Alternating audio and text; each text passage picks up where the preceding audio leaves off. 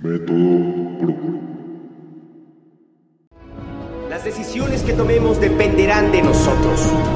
No sé por qué camino me llevará la vida, pero les prometo esto, que yo por mi parte me esperaré en cada lugar y en cada paso.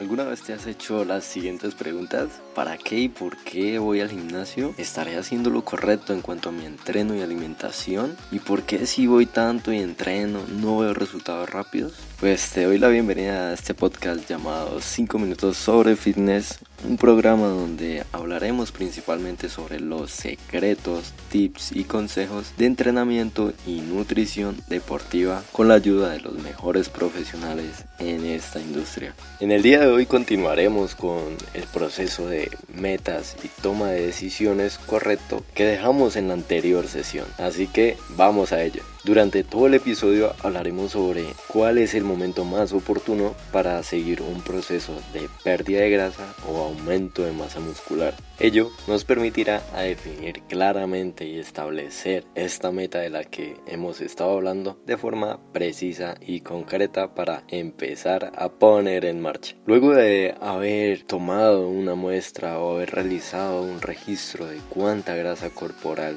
tenemos en estos momentos, la siguiente pregunta sería ¿qué hago ahora? ¿Defino o aumento? Para ello tenemos que tener primero en cuenta que un hombre entre un 14 o 17% de grasa corporal y una mujer entre un 21 a 24% de grasa corporal son considerados unos individuos en forma o saludables. Teniendo claro ello, pasaremos a establecer dos caminos en nuestra hoja de ruta. El primero es mi porcentaje de grasa actual supera el porcentaje promedio de una persona saludable. O sea que estoy en un porcentaje de más 17% en hombres y más de 24% en mujeres. El segundo camino en nuestra hoja de ruta es me encuentro en el porcentaje promedio o debajo de lo recomendado. O sea que mi nivel de grasa está por debajo del 17% en hombres y 24%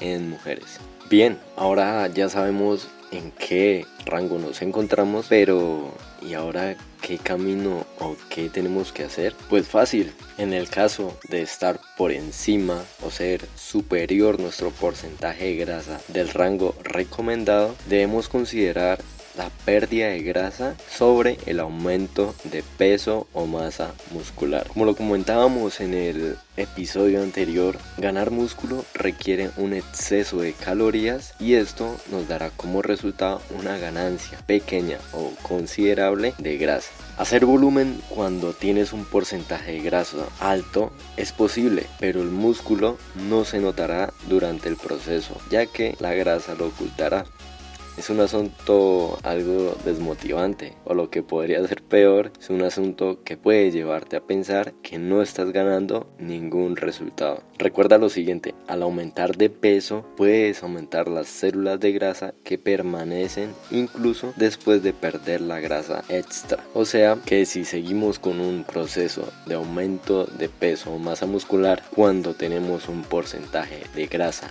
alto, dificultará nuestro futuro proceso de corte o definición. Ahora, en el caso en el que te encuentres por debajo o en el rango saludable de grasa corporal, podemos describir que tienes una condición física óptima. Es aquí donde debemos considerar la ganancia de peso o masa muscular. Retomando de nuevo nuestra sesión anterior donde comentábamos que perder grasa requiere un déficit de energía o un bajo consumo de calorías respecto a nuestras necesidades. Con esto claro y viendo la posibilidad de empezar una fase de volumen aumento de masa muscular, la mejor recomendación sería que comencemos de forma lenta y vayamos aumentando de forma progresiva semana a semana nuestras necesidades calóricas, o sea, lo que comemos. Por lo general creemos que es mejor sobrepasarnos y elevar mucho nuestras calorías significativamente para mejorar el proceso o aumentarlo. Esto puede ser algo contraproducente hacia nuestra salud, pues algunos estudios han demostrado que con un excedente calórico de 200 a 300 calorías por día, o sea, comiendo más de 200 calorías o 300 calorías al día, se construye la misma fuerza y el mismo músculo o peso que con un excedente de 1000 calorías por día, pero con una ganancia considerable de grasa y es justamente lo que no queremos conseguir. Para concluir, podemos destacar la importancia de sea cual sea el camino o la ruta que vamos a seguir para ganar masa muscular o perder grasa, lo más importante es que seamos totalmente conscientes de que es un proceso que toma tiempo y toma esfuerzo.